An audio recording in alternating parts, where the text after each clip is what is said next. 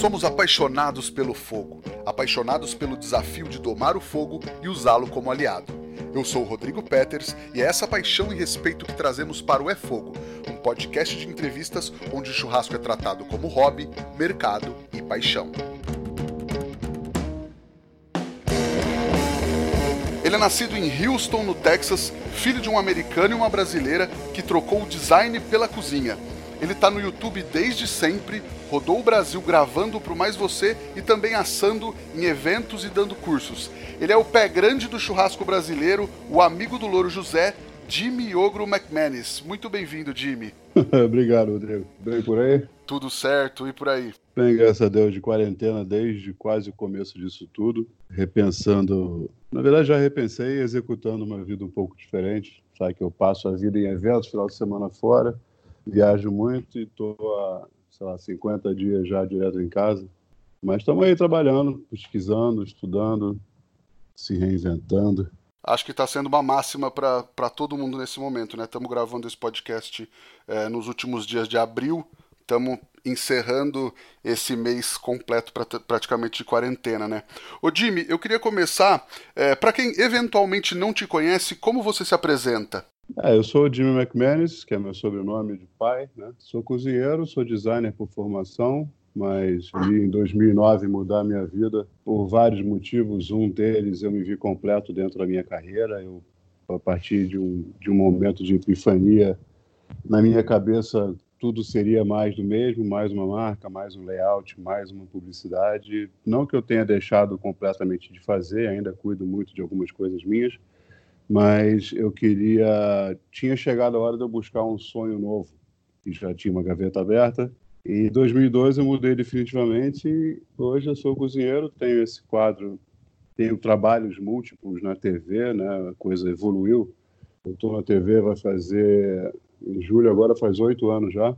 Vim do YouTube, estou na TV, continuo, é, como vocês startaram esse projeto do, do podcast aí com a quarentena, aproveitei a quarentena para dar uma, uma guaribada no canto aqui da minha casa e vou estou montando um estúdio, um micro estúdio para eu voltar a gravar o conteúdo para o YouTube, para o Instagram, para enfim, aproveitar o que tem aí para subir até umas coisas antigas que estavam já gravadas, mas que não estão editadas. Eu comprei muitos cursos, muitas empresas tiveram a a gentileza até e a genialidade de abrir o espectro de cursos por um preço muito factível para a massa da população. Então eu dei uma pesquisada longa e acabei investindo uma grana bacana e comprei.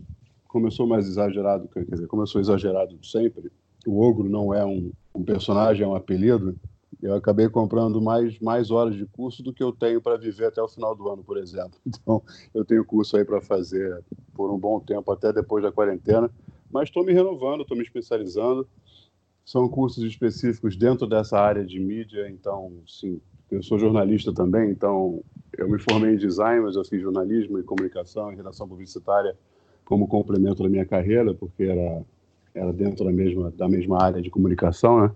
E, e aí eu comprei uns cursos agora para me especializar nisso, em, em, gravação, até coisa de produção de vídeo, de cinema, para ter um olhar diferente, edição de vídeo, curso de especialização nessas pós, pós-produção de vídeo, enfim, é, tentar melhorar tudo que eu já faço, fazer de uma maneira melhor, fazer com um novo olhar, fazer com uma, com uma capacidade técnica maior eu acho que não, eu não aproveitar esse tempo que a vida me deu, que a vida nos deu, seria burrice, né? Ficar parado em casa, ah, vou aproveitar para descansar porque tenho uma vida muito louca, mas eu acho que isso aí seria, seria jogar esses 40 dias fora e a gente não tem mais 40 dias para jogar fora, independente de que 40 dias sejam esses, né? Com certeza. Jimmy, um americano, neto de irlandês, filho de um americano e uma brasileira. Como foi esse começo da sua vida em Houston e onde a cozinha começou a entrar na sua vida? Cara, é, deixa eu só detalhar um pouco mais, porque é mais confuso do que, do que isso daí. É, meu pai era americano e infelizmente perdi meu pai, vai fazer quatro anos esse ano, em agosto. Era filho de dois irlandeses imigrantes para os Estados Unidos, para aquela confusão da época do IRA, eles foram embora, foram morar em, em Montana. Meu pai nasceu lá e minha mãe é brasileira, nascida na Guanabara, ainda em 1937, mas é filho de um escocês e um francês. Então, eu, eu praticamente nascido e criado no samba, né? é, e aí eu nasci, aí meus pais se conheceram por acaso aqui. Meu pai estava fazendo um trabalho no, numa comunidade. Meu pai era psicoterapeuta, formado em letras, filosofia, teologia, e aí fez, trabalhou numa corporação mundial de ajuda a, a países emergentes e veio trabalhar numa comunidade em Fortaleza. Passou férias no Rio, conheceu minha mãe, e aí tudo aconteceu. E aí minha mãe pediu transferência na empresa que ela trabalhava, que tinha uma sede lá, por acaso, com essa sorte, né? Tinha uma sede em Houston, eles foram morar lá, porque meu pai tinha um trabalho por ali. E eu nasci lá. E, e aí, por volta dos, dos, meus seis, sete anos, eles começaram a, a discutir a separação. Vim para o Brasil, minha mãe trouxe a gente de volta. Tenho um irmão três anos mais novo que eu.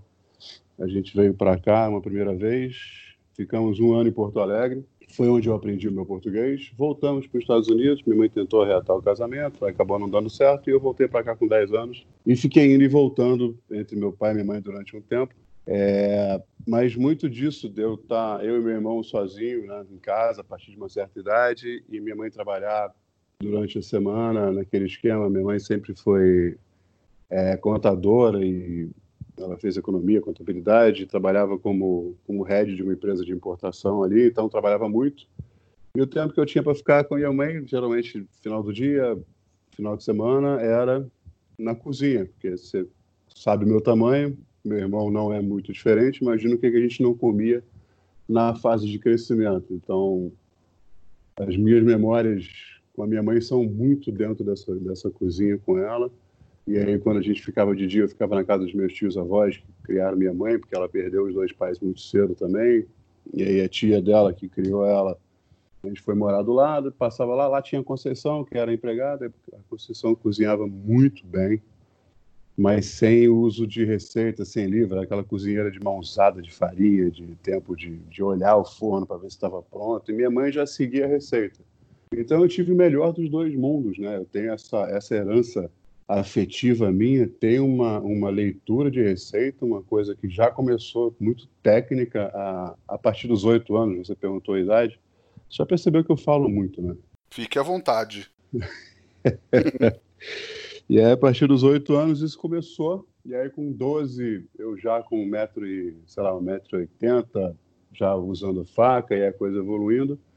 Isso evoluiu naturalmente. Então, eu tive esse, esse, essa cozinha desconstruída, sem referências escritas, e tive uma leitura muito intensa de livros clássicos como Julia Child, como Annie Farmer, que é uma, uma, uma autora de culinária tipo a Dona Benta, o, é o respectivo do livro da Dona Benta nos Estados Unidos, esse Annie Farmer, que eu tenho uma cópia aqui até hoje, são minhas grandes referências, e isso evoluiu para eu ser o cozinheiro eleito de viagens na época de colégio, evoluiu mais ainda para a faculdade e aí e quanto mais você cozinha, mais você gosta, com certeza é inevitável um processo evolutivo técnico nisso, então você com certeza obrigatoriamente vira um cozinheiro melhor, você fica um cozinheiro mais rápido e você consegue passar esse conhecimento. Então, meus amigos, todos que conviveram comigo, todos eles que viajaram e queriam que eu cozinhasse eram obrigados a ir para a cozinha comigo para trabalhar, para poder comer. Então, todos os amigos que eu tenho de colégio de faculdade que conviveram em viagens comigo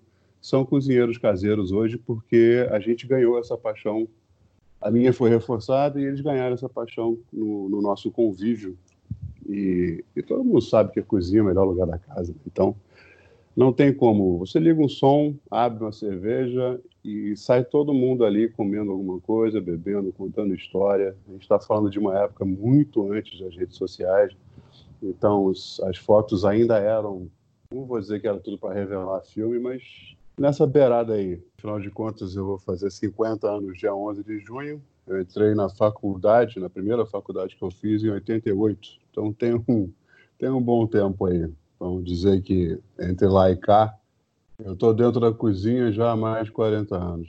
Maravilha. E nesse começo era praticamente só cozinha brasileira ou desses livros que você falou também tinha alguma coisa americana ou até irlandesa, escocesa, tinha essas coisas também ou não? Não, tudo, assim, minha mãe tem a cozinha brasileira, assim, esse minha mãe tinha parte da família França e Escócia, como eu falei, né? Então o tio Gabriel, que era Gabriel Júlio Marcel Caiô, era esse tio avô dela. Victorina era minha tia-avó. Então a Conceição preparava, ensinada pela tia TT, algumas coisas de culinária francesa. Então convivi com ambrosias e outras coisas. Mas meu tio gostava muito de, né, de feijoada, de, de arroz, de algumas coisas bolinho de arroz, então, nossa, eu fiquei apaixonado quando era criança, já cedo. E minha mãe gostava de procurar nos livros coisas diferentes, então eu comecei é, muito cedo já comendo gulas e, e, enfim, receitas russas, borscht. Minha mãe achava uma receita nova, ela cismava de fazer até dar certo e por aí foi. Que demais. E aí você veio para o Brasil, começou a trabalhar, fez design, começou a trabalhar como designer e tal, e no fim do período de designer começou esse projeto do Ogrostronomia. Como foi o início do projeto e qual foi a faísca, a, a busca desse projeto de vocês? A busca, sim, o projeto começou no salão, na varanda do salão, tinha o porte, né? era uma casa que parecia um salão aqui em Botafogo, no Rio. E Ricardo, que é o Boris, como todo mundo conhece, ex-vocalista de banda, era o dono do salão e somos amigos há muito, muitos anos. E eu sempre parava lá, porque era no caminho de casa, era perto de casa, do trabalho para casa eu passava lá. Pelo menos duas vezes por semana eu estava lá batendo papo com ele. E não sei, nessa época, 2008, 2009, começou a me dar uma, uma vontade de, de, como eu disse, assim, as lembranças que eu tenho com a minha mãe são muito fortes dentro da cozinha. E isso reflete na, nas lembranças que eu tenho com os meus amigos, na lembrança que eu tenho com os meus colegas, tanto de colégio, faculdade e trabalho a, a, a, cozinha ela é uma memória afetiva muito forte e completamente indissociável do resto da minha vida e do que que eu lembro, do que que eu tenho para mim como coisas boas, como lugar bom para estar, tá, como cheiros e música e risada e gargalhada e quebrar coisa e fazer merda e queimar e tentar de novo. Então, tudo que você pode fazer na vida, você pode fazer mais divertido na cozinha, porque no final de tudo você não come. E me deu vontade nessa época, sei lá, de, de tentar devolver para a vida essa coisa maravilhosa, essas lembranças maravilhosas que estão entranhadas em mim. E, e a gente viu, se você olhar para o lado, você vê que ao longo de duas, três, cinco, seis gerações, até mais talvez, dependendo do lugar, as pessoas se dissociaram completamente da cozinha. A arquitetura de prédios novos, se você for nesses prédios pequenininhos, quando tem cozinha, é uma tripa no canto do lado da sala, que parece até que o cara fez uma sala maior, depois reduziu um pedacinho, porque ele esqueceu de fazer a cozinha. A cozinha perdeu a importância por causa do processo de evolução industrial do food service, da facilidade, do delivery, enfim.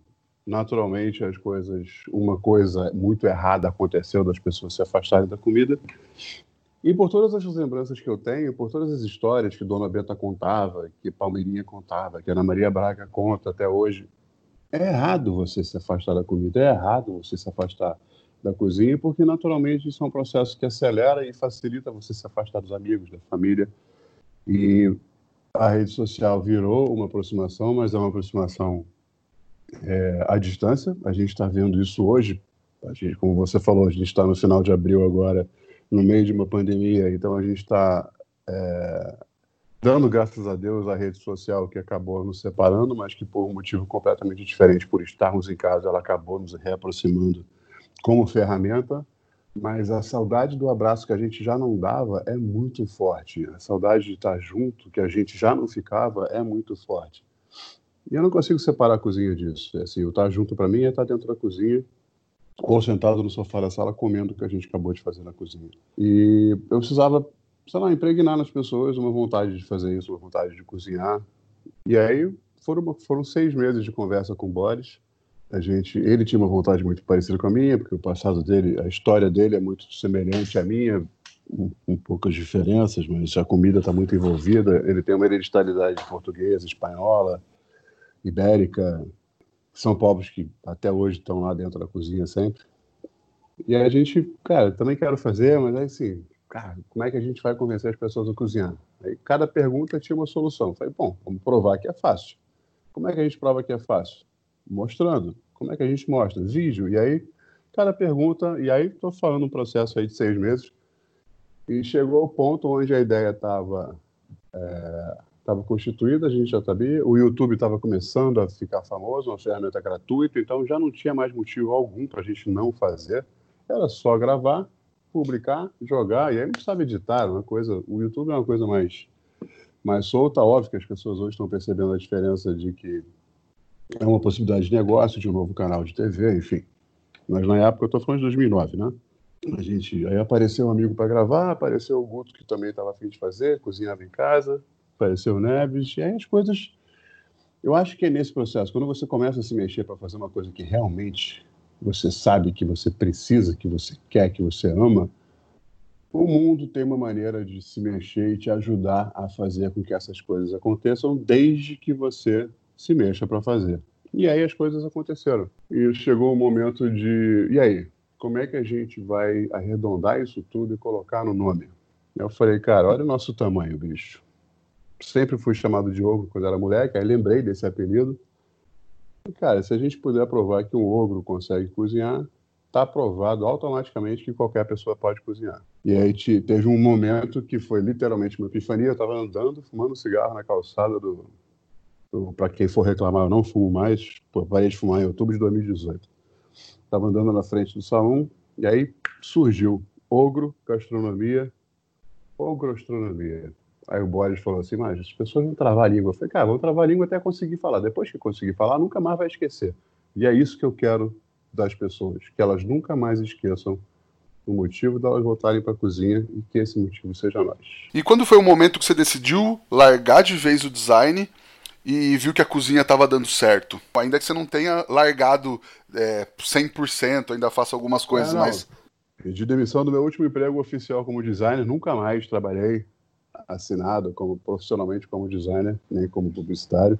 2009 foi essa história toda. O canal é, ele começou a subir em novembro de 2009. É, e aí compramos. Acabei de pagar a décima 11 ou 12 renovação do, do .com.br, para você ter ideia. Tem tempo já que a gente está no ar. Demais. E aí começou essa história.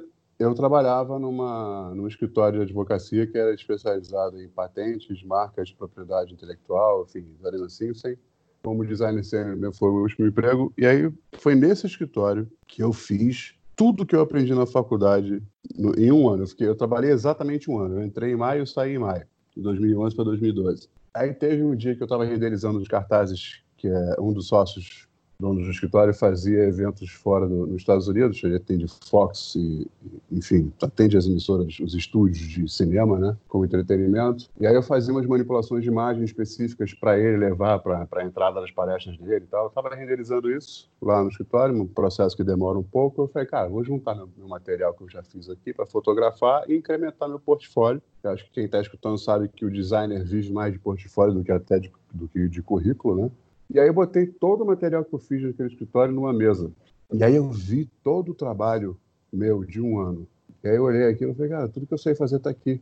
Então qualquer mesa que eu coloque à volta aqui, mais um trabalho, vai ser só isso, vai ser só mais uma marca, vai ser mais um livro, mais um site, mais um chaveiro, mais uma tampa de garrafa, mais uma ilustração, mais, enfim. Eu fiz a marca, fiz toda a papelaria, cartão de visita, pastas e, e sinalização do escritório, literalmente tudo que você possa imaginar que envolva a marca e as cores que permeiam a existência dela, eu trabalhei o circuito completo disso para aquele escritório. E aí eu falei, cara, deu. Deu, parece que eu tinha feito o meu milésimo gol. Eu falei, tá na hora de eu, com 34 anos, sei lá, eu estava com 42, com 39. Soltar essa chuteira, falei, o YouTube já existia, né, há dois anos, três anos. Aquela gavetinha da gastronomia já estava aberta, né, no, naquela dos sonhos. Eu falei, cara, vou encerrar isso aqui, vou fechar a gaveta do design. Fui pro. No dia de sala de madrugada, né? No dia seguinte, fui para a sala do, desse sócio entregar os cartazes que eu estava manipulando para ele. Entreguei, adorou o trabalho e tal. E aí, mais alguma coisa? Eu falei, cara, eu quero ir embora. Ele falou, a porta é aqui embaixo da escada, só descer e sair. Eu falei, não, não, quero ir embora do escritório.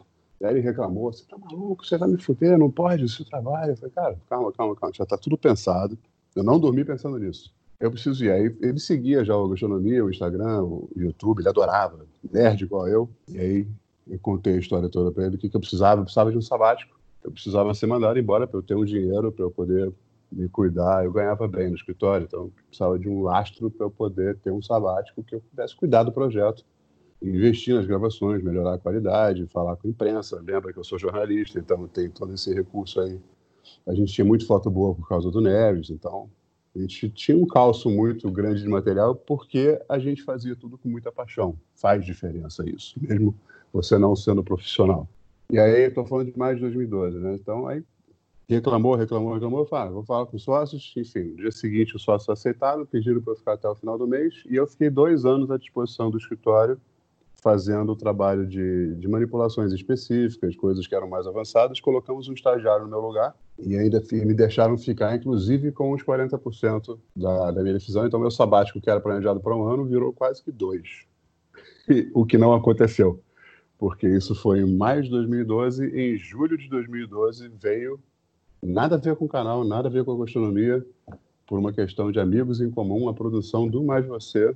César Dagger me ligou. E aí fui descobrir depois de um tempo que a irmã do César é amiga da minha mulher, inclusive. Mas a gente não podia falar de amizades nessa época, porque era um reality, né? Me ligou em julho de 2012, junho. E aí, julho foi gravado no final de julho, a coisa toda. Foi pro ar. É, as conversas com a Vivi, que é a diretora-geral, com a Ana e com a produção do Mais Você continuaram. Gravamos dois pilotos. O segundo já foi para o ar e em novembro de 2012 estreou meu quadro oficial dentro do Mais Você há oito anos atrás. E foi assim que eu fui parar na TV. Boa, e aí começou a rodar o Brasil cozinhando, conhecendo os novos hábitos gastronômicos, culturais do pessoal. Como é que foi isso, Jimmy? Porque a conversa com a, com a Vivi, o que aconteceu? A gente levou, eu fiz o jogo de panelas, que foi o reality para a TV, não ganhei, mas a Ana convidou, ela sabendo do canal, a Globo teve essa gentileza, a produção deixou a gente falar do meu canal no YouTube, até porque é uma ferramenta gratuita, não é uma competição, né? E aí a Ana gostou tanto do projeto que convidou a gente na sexta-feira seguinte à exibição do jogo de panelas a fazer um hambúrguer lá para ela, para a gente contar mais sobre o projeto. E o programa inteiro foi sobre a gente, foi muito maneiro. E aí consegui botar todos os meus sócios na televisão. E aí, puta, aquilo foi um dia assim para lembrar, para reencarnações. E aí a Vivi, nesse dia, a Vivi me chamou no canto, depois da apresentação do programa, que assim, eles adoravam me adoravam. Não, na época eu não entendia por quê, porque eu era só um maluco que vinha do YouTube, um designer duro pra caralho, mas que eles, é, eles precisavam de um contraponto masculino dentro do programa na gastronomia. Já tiveram um, não tinha funcionado, e queriam escolher uma pessoa nova e adoraram a minha presença na TV. O meu jantar do jogo de panelas tinha sido a maior audiência, e eu fui ficando, ah, vocês são malucos, né, cara? E perguntou se eu topava é, escutar eles, participar de um piloto, se eu me sentia confortável para gravar um piloto, e tentar fazer um quadro de um cozinheiro, que a gente precisava explorar o Brasil de novo, que a Ana já tinha feito, mas precisava de um outro olhar nisso, de comer comidas típicas, exóticas, e conhecer esses lugares, e contar essas histórias, conhecer as pessoas. Eu falei, cara, claro que eu topo. Marcamos uma reunião para duas semanas depois, uma reunião, ela falou, ah, então você vem na reunião de pauta daqui a duas semanas, já sabe, já, já vê como é que funciona o programa. E aí quando ela falou isso, já vê como é como é que funciona o programa, eu falei, hum, isso, já, isso é interessante, né?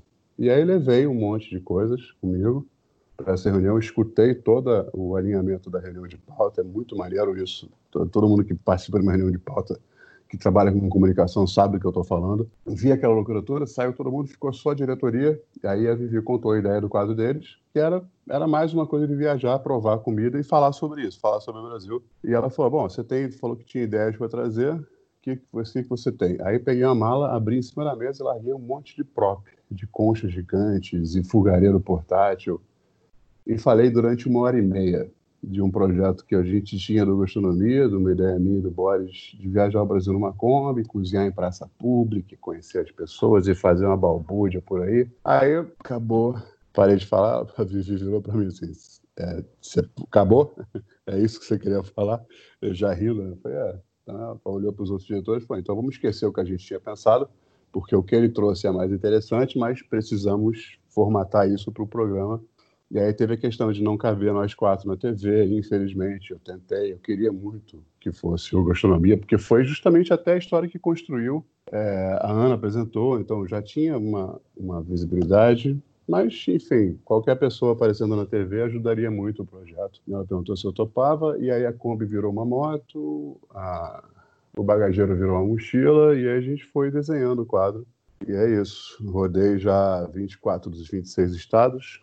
Hoje eu faço três coisas diferentes dentro do programa. Eu trabalho como repórter entrevistando os chefes que vêm de fora quando eles estão em eventos, que eles não podem ir no estúdio. Tem o meu quadro, Cozinhando na Rua, que aí eu é cozinhando qualquer coisa em qualquer lugar. E o quadro chamado Na Estrada, que já teve a sétima temporada esse ano, seis, sete temporadas em bem. Teve uma no meio do ano passado de férias, de inverno, que a gente viaja o Brasil. São viagens mais longas, mais densas, mais complexas, de cinco dias para gravar uma região e fazer. E aí, para vocês entenderem até é, não vou falar que é difícil, eu adoro o que eu faço, é uma delícia fazer o que eu faço, mas para a gente gravar um programa de 47 minutos de vídeo, são cinco dias de viagem. Então, assim, não é fácil, é muito deslocamento, é cansativo fisicamente falando, mas é extremamente prazeroso, é extremamente gratificante, é, é impagável. E eu conheço o Brasil empiricamente, eu conheço o Brasil pessoalmente, eu conheço o Brasil tecnicamente, eu conheço o Brasil com o olhar de TV e com o olhar de, de apresentadora de pessoa física e de pessoa jurídica. Assim, é, eu tenho, tenho muito orgulho, tenho muito prazer no que eu faço e tenho muita sorte de ter, de ter parado onde eu parei, não tenho dúvida nenhuma disso, momento e, e oportunidade, mas não tenho dúvida nenhuma de que eu trabalho meu rabo para fazer isso do jeito que sai e acordar cedo, dormir tarde, mas assim, essa certeza eu dou, cara. É uma delícia fazer isso, apesar de ser muito cansativo. E de conseguir acabar passando muito pouco tempo em casa, na verdade. Que entre não é só, só, só gravações, né? Tem os eventos, tem as aulas, tem workshop, e aí tem todo um universo que se expande a partir da, dessa questão de você virar pessoa pública. As pessoas chamam celebridade, que eu não gosto. Na verdade, eu sou um cozinheiro, trabalho dentro da cozinha, eu faço comida. Por acaso, quem assina minha carteira hoje é uma emissora de TV e não um hotel. Essa é a única diferença do meu trabalho para de qualquer outro cozinheiro. E nessas viagens se absorve muito, se aprende muito e incorpora essas coisas que você vê por aí na sua cozinha de alguma maneira? Cara, é inevitável, né? Eu, eu falo muito para os meus alunos isso, assim, é, quanto mais você comer, não é no sentido de glutão, mas quanto mais sabores, quanto mais aromas, quanto mais, é, quanto mais craqueladas de pão você escutar, ao longo da sua vida, quanto mais farofas crocantes, quanto mais pururucas, textura, sabor e aroma, quanto mais você souber disso, mais bizarro, lotado é esse seu banco de memória sensorial e mais você consegue criar e mais liberdade e lastro você tem para criar, mudar receitas, mexer, brincar com receita dos outros, óbvio, sempre com respeito, contar histórias, mudar histórias já contadas para você. Eu posso pegar um prato eu faço muito isso com muqueca, por exemplo. Eu tirei, por uma questão é, de provar um ponto, eu tirei a muqueca da categoria prato e trouxe ela para a categoria técnica, só para poder contar uma história. Uma história que eu venho contando aí pelo Brasil há mais de dois anos, inclusive. Eu faço a minha muqueca de porco. É a base proteica da minha muqueca. Eu levo ela para o Ceará. Em vez de leite de coco, eu uso leite de castanha de caju. Levo ela para Belém, Aí eu boto coentro, boto machixe. Aí eu levo ela para Belém, eu faço com leite de castanha do Pará, uso jambu, um pouco de coentro. Eu trago ela para o sul, tiro o leite de coco, tiro, quer dizer, na verdade não coloco o dendê, e ainda faço uma brincadeira com aquela brincadeira que tem entre os capixabas e os baianos. Muqueca é baiana, o resto é peixada, muqueca é capixaba, o resto é peixada. Agora a brincadeira acabou, porque muqueca é minha, é de porco, o resto é tudo peixada, porque é de verdade. Sensacional. Você tem, não é legal? é muito maneiro isso. Demais. Puta, fiquei curioso para comer uma moqueca de porco agora, cara. Vou te mandar uma foto dela, porque ela é bem maneira, cara. Pô, achei que você ia falar que ia mandar uma marmita. E é o que acontece com a moqueca de porco, só para você ter ideia do, de como é que as coisas influenciam você. Assim, todos os sabores que você comeu são as construções do que você vai fazer para os outros comerem. Então você quer a muqueca tem. Eu preciso da cor, então eu não vou usar coloral porque eu acho que não tem gosto de nada. Mas aí eu trago a páprica da técnica holandesa, da técnica austríaca, do goulash. Ele me dá cor e sabor. E aí a construção, o pimentão vem da própria muqueca, e tem gosto de muqueca, ela é adaptável a qualquer região, então eu conto com um prato, com uma técnica, eu trago histórias de regionalidade, de brasilidade, de pertencimento, eu conto histórias de famílias, de comunidades, de aproveitamento de ingredientes, porque eu posso fazer tudo isso só de aparas. Faço um caldo aqui, uma ponta ali, pedaços de porco que ninguém, ninguém quis comer. Enfim, não tem limite para o que você pode. E é o que eu falo, é, faz muita diferença na minha cabeça, eu tenho certeza absoluta disso. Eu estou há mais de 40 anos dentro da cozinha, óbvio que não são todos esses 40 com a visão que eu tenho hoje profissional, não né, né, teve muito tempo que eu aprendi coisas sem a menor noção de para que, que eu ia usar. Eu ia usando no dia a dia, porque ah, aprendi a cortar assim, tá? Hoje eu tenho a técnica profissional, hoje eu sou, dentro da cozinha, eu sou um chefe de cozinha, fora da cozinha, eu sou cozinheiro. Chefe é um status, é um cargo. E faz muita diferença em, em quem eu sou. Eu não sou melhor nem pior que ninguém, eu sou eu. Eu não sou. Ninguém é para ser comparado um com o outro. Todos temos histórias diferentes se você for olhar o mundo inteiro, somos 7,7 bilhões de pessoas diferentes, não comparáveis, únicas e exclusivas. Ninguém é melhor nem pior do que ninguém.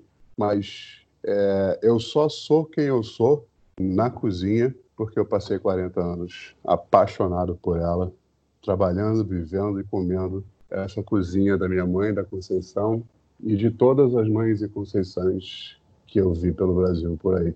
Maravilha. O Jimmy, e esse apelido ogro, você acha que acabou atraindo para a cozinha uma galera que não gostava tanto, homem que até tinha algum preconceito? Ah, com certeza. A gente, é, por favor, ninguém se ofenda, não é um parâmetro, não é uma desqualificação nem uma qualificação, mas a gente vive numa sociedade ainda numa transição do patriarcal para o moderno.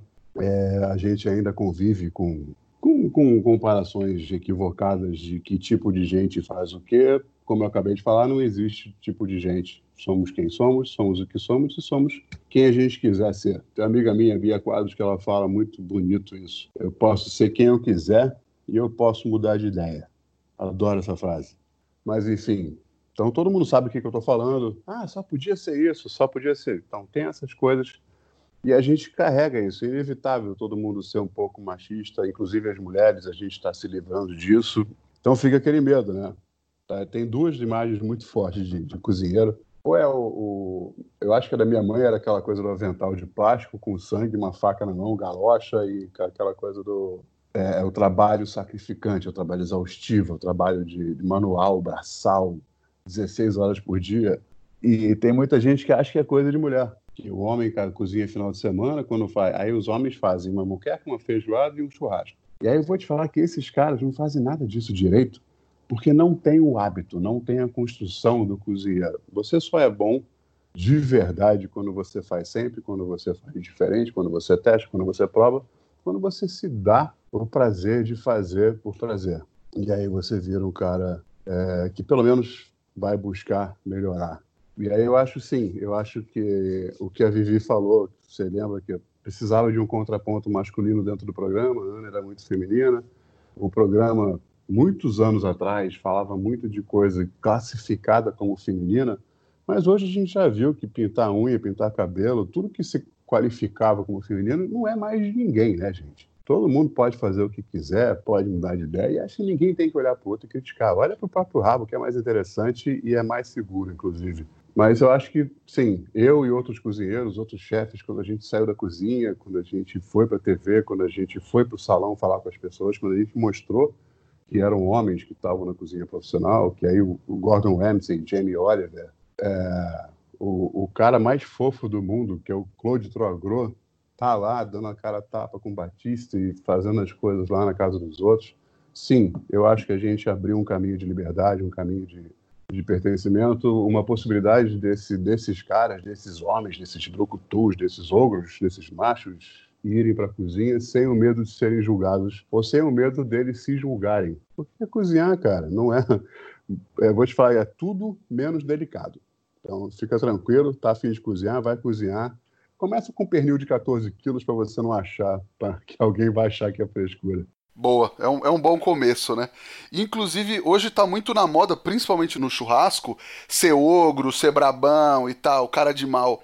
O que, que você acha disso, de, de ter que ter essa imagem, talvez até antes de cozinhar efetivamente? Na verdade, assim, depois que o Shrek transformou o ogro numa parada legal, uma parada que até as crianças gostam, todo mundo quer ser ogro agora. Então, essa coisa do avental de couro, da faca na cintura, da barba longa, todo mundo tatuado, é uma coisa que é, é uma coisa que eu nunca entendi, mas é a tribalização do comportamental humano. Então, é, quando você vai. E aí você vê que muita gente não faz nada disso. Você pega o Roberto Bocabello, por exemplo, cara, é um dos maiores mestres de carne que existe hoje, mestre em ciências da carne, faz uns cursos muito fodas, assa carne igual animal, ele é surreal de bom, ele tá lá gordinho, branquinho, tem uma tatuagem, fez a barba, precisou fazer a barba, ele faz a barba, não reclama. Ele está lá, ele é o cozinheiro exemplar do Senac, por exemplo, do Cordon Bleu. Então ele, ele segue as regras, ele está bonitinho, não tem pertencimento nenhum com essa estereotipagem da coisa. Mas existe esse,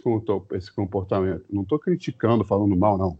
Mas é um processo natural de, de tribalizar as coisas, de a gente, e é engraçado porque num ponto as pessoas reclamam que são estereotipadas, e, por outro lado, elas vêm e fazem tudo exatamente igual a tribo faz. Eu entendo uma questão de aceitação, de você entrar, então ela olha para o lado, vê pontos. Ah, o, o Elvésio tem tatuagem e tem a barba grande. Ah, o Netão tá lá com uma camisa xadrez. O Jimmy tá usando boné. Fulano é, tá com cachimbo. Aí esse cara vai no próximo evento usando tudo isso ao mesmo tempo. E aí, consequentemente, o primo dele que foi com ele vai estar tá usando, e aí o primo do primo, não sei o quê. Daqui a pouco tá todo mundo com camisa xadrez, tatuado, de barba longa, fumando cachimbo. É natural. Não é nem ruim nem bom, é uma coisa que acontece. E falando mais especificamente do churrasco, você prefere o American Barbecue, que é o churrasco defumado, ou o nosso churrasco sul-americano? Ah, tem dias, né? Tem até para fazer e para comer. Eu acho que tem Vamos pensar. Acho que o final de semana é um bom exemplo para a gente falar disso. Sexta-feira, você está cansado, né? Você tá trabalhou a semana toda, você quer chegar em casa com o negócio, então sexta-feira é o dia da massa. Sábado, você acorda, puta, é final de semana, já abre uma cerveja 9 horas da manhã. Sábado é o dia do American Barbecue, é o dia que você tem lá suas 12 horas para fazer. Ah, vamos comer no final do dia, a gente pedir um negocinho aqui, a linguiça defuma em uma hora e meia, você abre o seu kit, bota as coisas lá para assar e aí chama a galera, você tem o dia inteiro para fazer esse evento. E aí, beleza, você fez o evento no sábado, você sai acabado desse evento. Você bebeu o dia inteiro, você assou 12 horas, você fez brisket, fez linguiça defumada, fez costelinha, fez tudo que está em todos os YouTubes meu, do Panhoca, enfim. Você comeu o um mundo de receitas. E aí você vai dormir empanzinado, bebaço, vai acordar domingo, quiçá, 10, 11 da manhã, Aí, mano, você precisa comer alguma coisa, se a gente for falar de carne coisa, cara, você vai montar um braseiro, vai fazer a fraldinha do base, vai botar sal numa carne, vai botar ela para grelhar, para você comer em, em 15 minutos, uma hora e meia. Na melhor das hipóteses, se você ainda tiver com a ressaca não tão louca, vai pegar uma janela pequena de costela e vai assá-la em duas horas e meia, três horas, para comer uma costela gaúcha. E é isso, eu acho que funciona assim. Né? Tem, tem seus momentos, seus dias, eu acho que esse final de semana ilustra muito bem para quando é cada coisa, na minha cabeça, gente. Legal, não tem uma preferência de sabor assim. Não, é tudo comida. Justíssimo. Ô Jimmy, e hoje a gente vê no YouTube, principalmente nesse momento que a gente está vivendo da quarentena, muita gente querendo começar um trabalho, um canal de gastronomia ou de churrasco, mas na maioria fazendo muito do que já está sendo feito, que normalmente é ensinar alguma técnica ou alguma receita, e quando vocês começaram, tinham um diferencial muito grande. Você acha que hoje as pessoas estão querendo fazer mais do mesmo? Você vê iniciativas legais? E que dica você daria para quem pretende começar um trabalho audiovisual nesse momento, que muita coisa já está feita aí no YouTube? a gente teve é, a sorte e a dificuldade de todo todo pioneiro, né? Então a gente. Mas acho que para entender a resposta, te contar rapidinho qual foi a proposta do Gastronomia quando eu sentei com os meus sócios e a gente conversou sobre o que, que seria de verdade o projeto para a gente. A gente já tinha definido que era para impregnar as pessoas com a ideia de cozinhar, mostrar que era fácil, fazer em qualquer lugar e por aí vai. Mas para a gente era o quê? Era ir no mercado de manhã, comprar cerveja, pegar a lista de receitas, comprar os ingredientes para quatro receitas, uma de cada ogro, a gente passar um dia juntos, pelo menos uma vez por mês, cozinhando e comendo juntos, convivendo um dia inteiro, só nós, mulheres, amigos, quem pudesse ir com a gente, só tinha que levar cerveja a mais e gerar esse conteúdo. E uma vez por semana a gente publicava esses vídeos e tinha um tempo de edição, então tinha um planejamento aí. Mas basicamente a proposta, além de impregnar as pessoas, era viver a situação naquele dia de gravação que a gente queria impregnar nos outros. Então a primeira dica, é, ou a primeira coisa que eu posso explicar disso, que eu posso tirar disso, é assim: faz alguma coisa que seja a sua verdade. Então, se você quer ensinar alguma coisa para alguém, faça, é, ensine alguma coisa que você realmente faça. Não adianta pegar de um vídeo e copiar e passar para o outro. Não estou dizendo que está errado, mas eu estou dizendo que quando eu olhar esse vídeo, eu não vou ver no seu olhar uma paixão, uma loucura por aquilo que você está fazendo. Eu acho que às vezes é melhor sentar num banquinho com uma cerveja e contar uma história num vídeo do que você pegar uma faca que você não conhece para cortar um vegetal que você não come falando com uma câmera que você nunca viu. Não adianta você fazer um monte de coisas. Não estou dizendo que você não possa construir essa história, que você não possa virar amigo dessa câmera, que você não possa passar esse vegetal e que você não possa adquirir técnica de usar essa faca.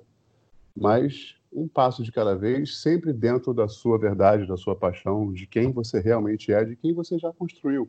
Não joga todos os anos que você viveu até o dia que você começou a gravar, que é aquele sujeito que você é, aquela menina, aquela mulher que você é naquele momento, vende isso, conta para mim essa história. Eu acho que aí você faz diferença.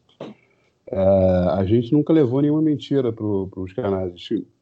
Eu acho que mentira talvez seja uma palavra muito forte, mas a gente nunca levou nada diferente de quem a gente era de verdade. As comidas que eu faço no vídeo são as que eu realmente gosto de comer são as que eu faço em casa. Boris, Guto, Neves e Betinho, a mesma coisa. Assim, ninguém pegou receitas que não conhece, comidas que não come. Essa é, eu acho que isso é o ponto principal. E, para na boa, como qualquer profissão, se você vai escolher isso para ser uma profissão, mesmo que seja uma questão de oportunidade, porque está em casa, tem um celular, tem luz, tem, enfim, tem uma varanda bacana, tem que fazer. Comparativo ao churrasco, como o Panhoca fala, assim, não existe churrasco errado, Óbvio que guardadas algumas ressalvas técnicas, né? É, não existe churrasco errado, o errado é não fazer churrasco. Eu acho que não existe motivação, não existe trabalho, não existe investimento de tempo errado. O errado é não investir tempo. Você tem um celular, você tem como, você viu um vídeo, está afim de começar a fazer, tem mais é que gravar e publicar mesmo. Mas que seja uma coisa que só você tenha. Sempre procura alguma coisa única. Sempre procura ser um dentro da multidão. Legal. Muita gente falou nos episódios anteriores também dessa verdade. A Paula Labac falou muito sobre isso. Muito legal também. Nossa, é... eu amo essa mulher pra caralho. Ela é demais, né, cara? Começamos muito bem. O primeiro episódio foi Panhoca, o segundo Paula Labac. E aí, olha as referências. Mas, vixe, estamos com uma lista linda aqui. Cara, e fora do YouTube, o Ogrostronomia saiu, virou bar, veio o Burgertopia na Kombi e tal. Como foi essa migração dos eventos para os negócios físicos mesmo? Cara, eu acho que, de novo, é... eu acho que já tenho o entendimento de que aí não é uma coisa só minha, existe uma questão orgânica num processo evolutivo, isso vale para qualquer coisa. Se você conseguiu olhar para a sua vida, olhar para o seu negócio, olhar para as coisas que você faz, ela tem uma vida dela. Então, você publica um vídeo no YouTube, ele tem uma vida, tem pessoas que vão olhar, vão gostar, tem pessoas que não vão gostar, elas vão se manifestar em relação a isso. Então existe uma organicidade em relação a tudo. E aí o Agostonomia virou o canal, o canal começou a ficar famoso. A gente está falando de 20 mil seguidores, mas é, são praticamente os mesmos que eu tenho até hoje, porque a gente parou.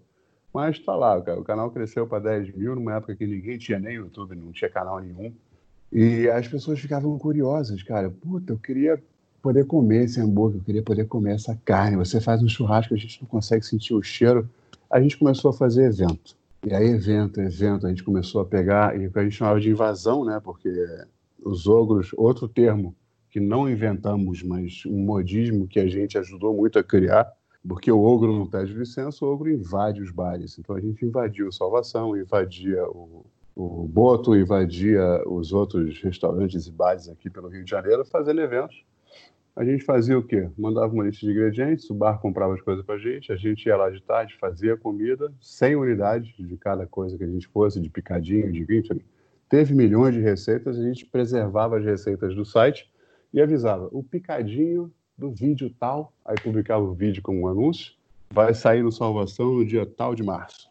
E aí, teve dia que 100 foi pouco, teve dia que 100 sobrou, depende muito do dia que você faz o evento. Fizemos homenagem a lanchonetes antigas, como o Gordon, enfim. E, de novo, você de eventos começa a ficar mais frequente, porque as pessoas gostam, porque você faz porque você gosta, o resultado é bom, as pessoas se entendem, a gente está lá, a gente vai para o salão, a gente fala, fica um negócio interativo, divertido. Quando é que vocês vão abrir sua casa? Quando é que vocês vão abrir sua casa? A gente abriu a nossa casa, o projeto do Gastronomia, para quem tem saudade do bar, ele era um pop-up, ele era um projeto de seis meses. Nós somos quatro sócios que não têm a menor possibilidade ainda, infelizmente, de, de cuidar os quatro. O, Neves com carga dupla de horário de aula no Senac, o Boris trabalhando no governo, o Guto voltando a ser publicitário e eu com a vida louca que eu levo. Estou falando diante da pandemia. Então, foi um projeto de seis meses, até para a gente entender se valia a pena estruturar a gente como negócio. Foi bom em muitos aspectos, como todo negócio foi ruim em alguns outros.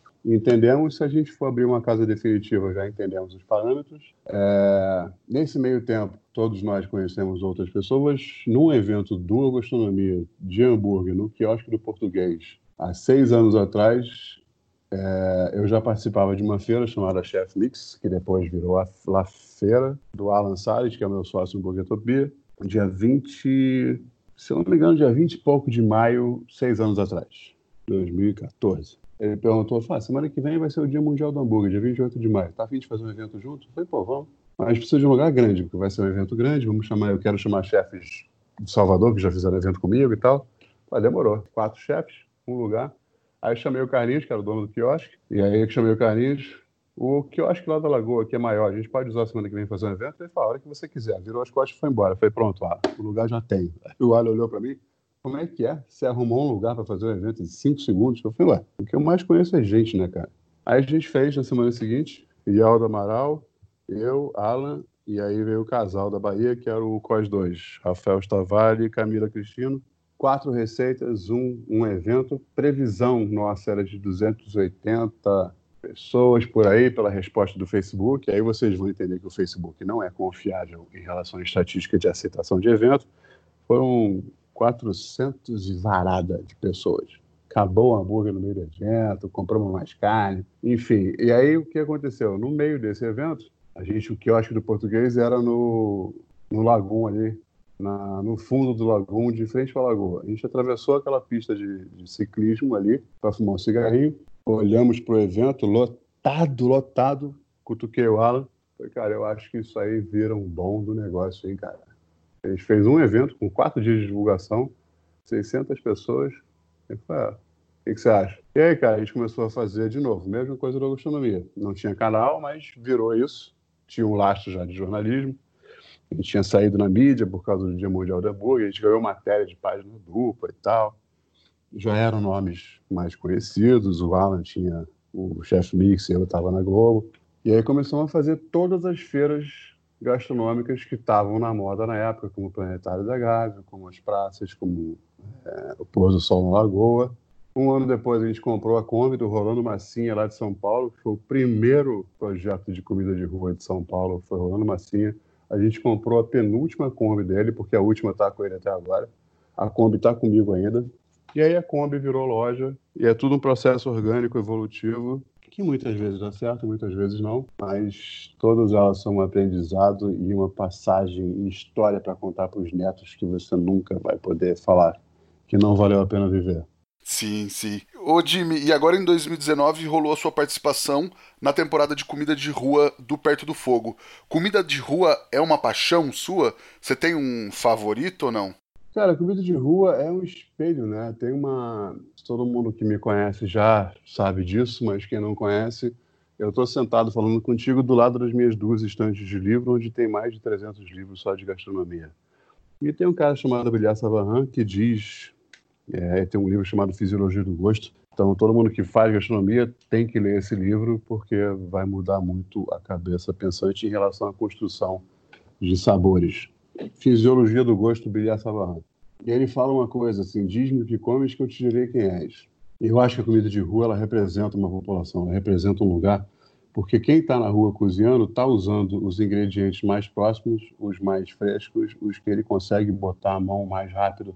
É o cara que compra no mercado municipal, é o cara que compra na feira, do lado da, da feira de comida que ele faz. É o cara que vive mais o local do que ninguém. E esse local, por questão de terroir, do que, que a terra dá para a gente comer, do tipo de abobrinha que você tem. A gente está falando do Brasil, Peru. Peru, por exemplo, tem, o, o mundo tem mais de 4 mil batatas, tubérculos conhecidos, classificados como batata. A gente tem hoje no Brasil um pouco mais do que cinco, mais clássicas nossas, nossas cinco, né? Yukon, Asterix, a inglesa, a Barô e a doce. Peru tem mais de 2.500 batatas diferentes, num território que é duas vezes o tamanho do Espírito Santo. Então a terra muda muito o que você tem de ingredientes. A terra significa muito quando você me fala o que você tem para servir no seu prato e eu sei de onde você vem. A comida de rua é, para mim, hoje uma das maiores representações, tirando o sócio político-econômico, que infelizmente a gastronomia está envolvida nisso, é uma das maiores das representações e uma das e é provavelmente a mais deliciosa de eu te dizer de onde vem alguém, de que povo ele faz parte, de que história vem essa comida. Não dá para separar comida de geografia e de história. Comida de rua representa muito isso para mim. Maravilhoso. Jimmy, o que, que combina melhor com churrasco, na sua opinião? Cerveja ou hidromel? Cara, vou ser bem sincero, eu acho hidromel uma bosta. Não, é uma brincadeira. é uma brincadeira, porque eu já te vi falando isso, mas até eu queria puxar essa pegada do hidromel, não, não só especificamente, mas você acha que tem gente que se dedica a fazer algumas coisas porque acha obrigatório, tá numa certa moda, é, nada contra o hidromel, mas talvez é parte do pacote do ogro, do viking, o hidromel no caso, ou, sei Sim. lá, o pastrame hoje, ou, sei lá, qualquer outra coisa. Sim, qualquer outra coisa. Eu acho, eu não sou contra o aparecimento, o surgimento da moda, desde que ela, é, há duas opções, você tem que entender que ela é adequada ou não, eu não estou falando nem ruim, nem bom, nem nada disso. Existem coisas que são adequadas para você conviver com elas ou não, dependendo da sua situação, espaço-tempo. É, o hidromel era a única coisa que os vikings podiam fazer para beber, porque os, os caras moravam na puta que o pariu da Normandia, lá, Normandia não, lá do, do norte do, do, mundo, no gelo, da Aurora Borealis, o caralho, não tem como plantar trigo, aveia, fazer cerveja, tinha, mas pouco, e, e fermentar o mel era bom. Não estou dizendo que não existam receitas boas, mas os vikings comiam mal para caralho. É comer tubarão podre, é comer é, beber hidromel. Quer dizer, hidromel é exatamente isso: é água com mel e álcool. Então você fermenta alguma matéria viva, come açúcar do mel, transforma aquilo em álcool e você bebe uma, um mel alcoólico e aguado.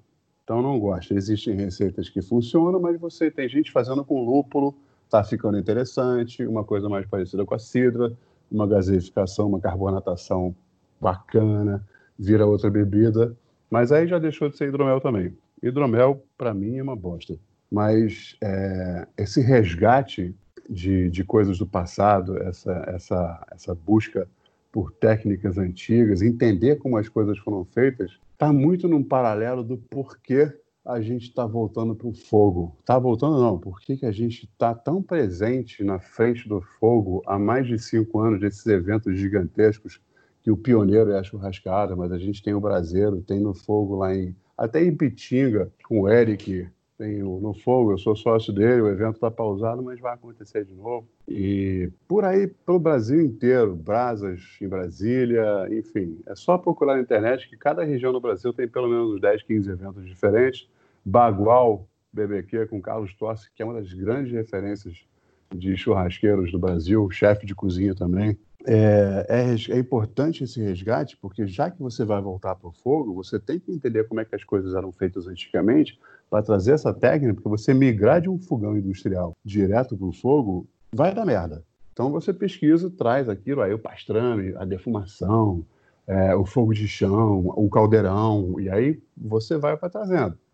Quando você entender, quando, aí é óbvio que muita gente já entendeu, uma das grandes pesquisas que eu faço hoje é essa, entendeu como é que o fogo se comporta, como é que você consegue usar ele, e aí você pega todos esses milhões de anos de evolução de tecnologia, de cortes, de criação de plantios, de equipamentos culinários, sous embalagem a vácuo e fornos combinados, Thermomix, pega tudo isso que a gente aprendeu em milhões de anos e joga tudo de volta para o fogo. Olha o mar de possibilidades que acontece quando você mistura milhões de anos de história no lugar onde tudo começou. Porque tudo que a gente tem hoje de equipamento são formas de trazer fogo, calor para a gente, ressignificando o fogo por questões as mais diversas. Segurança, para eu poder ter pizza no shopping, eu tenho que não posso botar brasa nem gás. Então tem que ser alguma coisa elétrica, mas que mide a temperatura. Então todo evolu toda evolução de equipamento foi para trazer o fogo de maneira adequada para cada uma das situações que a gente vive hoje em dia, pensando sempre em segurança, em adequação mas, cara, o fogo é tão divertido. Dá trabalho porque você tem que vigiar, porque ele é vivo. Ele está lá mudando o tempo todo.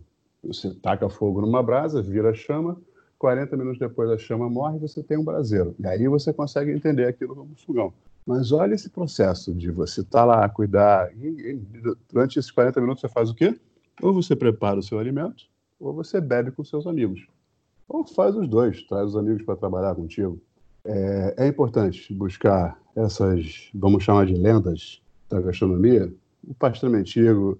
Quando eu fui fazer meu primeiro carbonara, eu e, e César Cavalieri, a gente achou no site da, da Embaixada Italiana aqui no Brasil, pela FIC, uma receita de carbonara, sei lá, do século XVIII. E aí usamos essa receita. A gente pegou a que era feita com bochecha de porco, com guanciale, que era bochecha de porco curada. Aí a gente aprendeu a fazer a cura da bochecha, conseguimos comprar a bochecha com o fornecedor nosso, curamos a bochecha e aí a gente doido para fazer a receita no dia que achou a receita, não, a gente comprou a bochecha, dois dias depois, a gente fez sete dias de salga nela, que era o processo, só fomos fazer a receita do, do carbonara dez dias depois, por respeito à origem da receita do carbonara, para entender de onde veio, para eu poder contar para você a história do que a gente tem hoje. Porque tudo hoje é diferente, mas tudo tem motivo para ser diferente. Ou é facilidade, ou é dificuldade, ou é industrialização, ou é. Enfim, tem milhões de parâmetros que eu acho importante entender. Então, se você conhecer o passado, você consegue contar para suas crianças o porquê da gente estar tá onde está hoje. Demais, Jimmy. Vamos para o Lenha na Fogueira, que é onde a gente fala de assuntos mais polêmicos. Jimmy. Agora, depois que eu falei isso tudo, beleza. Imagina. Uma só, uma fácil. Luva preta, avental de couro e barba é o uniforme que transforma o churrasqueiro de fim de semana em assador? Cara, juro você, assim, é uma piada que eu, eu, alguém, vai ter que, alguém vai ter que fazer porque eu não tenho tempo de ir. Eu queria ir muito no Saara comprar uma barba postiça, um par de luva vagabunda, um avental de napa e montar um kit para vender no Mercado Livre. Vire um churrasqueiro com uma faca de plástico Faça a sua e... foto Instagram de churrasqueira. Aí você bota lá, não sei o quê. É, se você é Carlos Máximo, vira Carlos Máximo BBQ. É, cara, assim, tem. Foi o que eu falei do estereótipo e da tribalização do comportamento. Não tenho nada contra. É... Todos esses apetrechos, fora barba, tatuagem, existem motivos de você usar. A gente usa avental de couro, apesar do peso, apesar da. É... Não é porque é bonito, é um equipamento que protege a gente, porque o couro não pega fogo. Então, quem estiver ouvindo isso e quiser comprar um avental para fazer churrasco, ou compra de couro ou não compra porra nenhuma. Porque algodão, napa, tecido sintético, todos eles pegam fogo. Couro não pega fogo. É para te proteger. Faca é bom estar tá sempre por perto, não precisa estar tá pendurado no avental, pode estar tá na bancada. A barba na verdade, dentro da gastronomia não é uma coisa muito sensata, mas é a imagem do brucutu, do homem antigo, do homem pelo homem, né? aquela coisa do levantador, catador de lenha. Eu acho que é muito isso. É muito uma questão do, do lumberjack, do lenhador. E aí o cara no inverno, no frio, está usando um plaid shirt, uma camisa xadrez, geralmente vermelha e preta, que é o padrão, um avental de couro, uma serra para cortar osso, uma faca grande. Tem muita, tem muita machadinha hoje na, nos eventos, em vez de cutelo para cortar osso. Mas são referências que você vai pegando, são coisas que ficam bonitas nas fotos. Hoje a gente vive muito disso, de publicar coisa no Instagram, então eu acho válido. Acho talvez não seja necessário, mas não, eu não tiro a validade de nada que se faz. Se tá bom para você, se você não está gastando dinheiro demais, tirando dinheiro de uma coisa que você precisa para gastar nisso, se você está equilibrado, se você está se divertindo, que eu acho que é o mais importante. A gente nasceu de amor de pai e mãe, a gente nasceu de amor de Deus. Acredita você no que você quiser. Não existe nascer de amor e não merecer, não precisar, não estar conectado com uma história de felicidade envolvida com esse amor. Então, a nossa busca no caminho dessa vida sempre vai ser, deve ser, precisa ser a busca dessa felicidade que está atrelada a esse primeiro amor que deu para gente um milagre de estar tá aqui vivo hoje. Então, se você está bem, se você está feliz, foi o que o Fernando Pessoa falou. Tudo vale a pena se a alma não é pequena, né? Se o motivo é teu, se você está feliz, se te faz sorrir, foda-se, vai lá e faz. Não aceita, não escuta a crítica. Não é problema seu, é problema de quem está criticando. Show. Jimmy, e a nossa pergunta de um milhão de reais, o que, que o fogo significa para você? Ah, mano, fogo. É, eu podia fugir da resposta e falar que o fogo significa as duas últimas horas de conversa contigo. Mas é, vamos resumir isso rapidinho. Fogo é, não só para mim, eu acho, a minha visão do fogo para a humanidade. O fogo é o nosso ponto de partida. Eu acho que a gente só consegue contar a nossa história como humanidade a partir do momento da descoberta do fogo onde a gente se protegeu, onde a gente sentou ao redor dele para poder viver mais tempo porque ele afasta os animais selvagens. Estou falando de milhões de anos atrás. Ele afastava os animais selvagens, ele cozinha a nossa proteína e dá mais validade para ela, então eu posso guardar para o dia seguinte, ela não vai estragar tão rápido. Fez a gente construir as vilas, as cabanas. A sociedade é o que é, como a gente conhece hoje, por causa do ponto de partida desse marco zero que é a descoberta do fogo. Então, é, o fogo é acho que talvez o momento mais antigo, mais imponente, mais importante, mais interessante, mais complexo da nossa história. E ele traz para a gente, por tudo isso que eu falei, conforto, afago, segurança e, acima de tudo isso, o fogo, quando você está à volta dele, com seus pares, falando de coisas que são interessantes, convivendo, se divertindo, rindo, chorando, cozinhando, distribuindo, alimentando. O fogo traz para a gente pertencimento. Muito bom. Jimmy, tem alguma receita, um truque, uma dica para passar para o pessoal que está nos ouvindo? É uma receitinha básica, assim, não tem nada a ver com fogo, mas para largar a mão de ser preguiçoso, chegou em casa, ah, não quero cozinhar, tem um pacote de lentilha, um limão siciliano e meio maço de manjericão. Você não precisa de mais nada. Vai botar na panela de pressão, o pacote de lentilha, água filtrada até dois dedos acima disso, sal, pimenta do reino. Se tiver uma cebola e um alho, um folha de louro, joga ali dentro. Fechou a panela de pressão, deu pressão cinco minutos. Enquanto a pressão está lá cozinhando esses cinco minutos, escutou? Cinco minutos. Você vai pegar um bolzinho, vai botar azeite, espremer esse limão siciliano, jogar o manjericão picado e deixar guardado. Acabou a pressão da panela, tira debaixo da torneira, abriu a panela, você vai ver que a água que você colocou foi exatamente o que a lentilha precisava para absorver. Joga a lentilha quente em cima desse azeite e mistura, que ele vai fazer infusão do manjericão, vai aquecer esse azeite e vai jogar o sabor do limão lá em cima. É uma refeição completa, nutritiva, que fica pronta em 10 minutos, sem nenhum pré-preparo. Hum, maravilha. Jimmy, e além do Fisiologia do Gosto, que você indicou agora há pouco. Tem mais alguma dica para o pessoal, para uma indicação para assistir, para ler ou para visitar? Cara, tem a série Netflix tá aí, eu não deveria nem falar, mas enfim. É, tem muita coisa no Globoplay muito interessante, mas o Netflix tem todas as séries. É, a série Chef, com o Joe Favreau, é do caralho. O filme Chef. A série Cooked, do Michael Pollan, que é um sociólogo, filósofo, que usou a comida como, como ponto focal para explicar o comportamento humano. Ele tem fogo, água, gelo e, e ar. É, fogo, água, pedra e ar. Eu sei, a divisão dos quatro elementos está lá. É sensacional. E aí, cara, Chef's Kitchen, é, Mind of a Chef com David Chang. Acho que o Netflix tem um conteúdo maravilhoso. Mas um dos filmes imperdíveis que, que marcou muito, porque é muito parecido com a minha vida, é o Chef, do John Favreau, que ele é um chefe executivo de um puta num restaurante foda pra caralho, é mega premiado, que tá perdido na vida, com a criatividade zerada dele, aí ele pede demissão no restaurante e monta um taco truck e vai vender sanduíche cubano, e aí ele volta à felicidade porque ele faz o que ele ama, apesar de ralar igual um corno e viajar o país inteiro. Aí eu me identifico muito com esse filme. Então é uma história muito bacana, tem receitas muito bacanas, as atuações são espetaculares. E para quem não conhece, John Favreau foi quem dirigiu O Homem de Ferro 1 e 2, então não preciso nem explicar quem ele é. Esse é um projeto pessoal dele, onde todos os atores, como Dustin Hoffman, é... enfim, eu não lembro o nome de todo mundo, essa galera que trabalhou com ele não cobrou cachê porque era um, um projeto pessoal dele de tão foda que eles acharam a ideia. Boa, e vou pegar uma carona na sua dica e vou indicar também a trilha sonora desse filme, que é fantástica. Coloca Chef Soundtrack no Spotify. A trilha sonora é fantástica, maravilhosa. Jimmy, quem quiser te achar nas redes sociais, por onde te procura?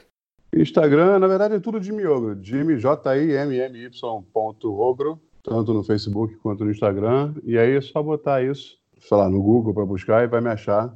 Eu, eu fiz questão de botar tudo do, do mesmo jeito. Assim que acabar a pandemia, eu abro uma casa de carnes pequenininha ali em Botafogo, chamada Ogre Steaks. Eu estou aproveitando essa temporada para montar a minha produtora, está sendo finalizada, então a gente vai começar com o Ogro Filmes agora. Todo, todo o material que eu gravar em casa a partir dessa semana, eu volto a gravar o Gastronomia aqui de casa. Guto vai gravar da casa dele. A gente vai se resolver na edição desse material. O Gastronomia volta a partir da semana que vem. E vai ter mais um canal surpresa no YouTube. E eu aviso assim que subir o primeiro vídeo. Duas semanas atrás, a gente começou um projeto no Instagram. Eu e amigos meus publicitários estamos lançando um, um modelo de criação de campanha publicitária a partir de casa com pessoas que são complementares. Então, temos um planejador de branding, Betinho, eu como apresentador do, do realityzinho dessa campanha, Beto Roma, fotógrafo, Raul Queiroz, o designer, e André Mizarella, o redator publicitário. A gente está fazendo, são três semanas de reality no Instagram, contando para todo mundo como é que se cria uma campanha a partir do sofá da sala. Show, maravilha. Nós estamos no Instagram, no arroba efogopod, o meu é o arroba rodrigopeters, underline, e o nosso e-mail é o efogopodcast, arroba gmail. Pega esse podcast, mostra para os amigos, compartilha com quem você acha que vai gostar, com certeza precisa ouvir esse podcast. Ajuda a gente a espalhar a palavra do fogo. Jimmy, muitíssimo obrigado, o papo foi fantástico. Acho que foi legal até para ver essa sensibilidade por trás do ogro. obrigado você, obrigado pelo convite. Obrigado vocês aí que estão escutando pela paciência, porque já perceberam que eu falo para caralho, mas eu não consigo evitar. Eu tento, mas aí um assunto puxa o outro e é nisso que vai. Maravilha, acho que o pessoal gostou muito. E para todo mundo que nos ouviu até agora, muito obrigado e até a próxima. Tchau. É, abraço.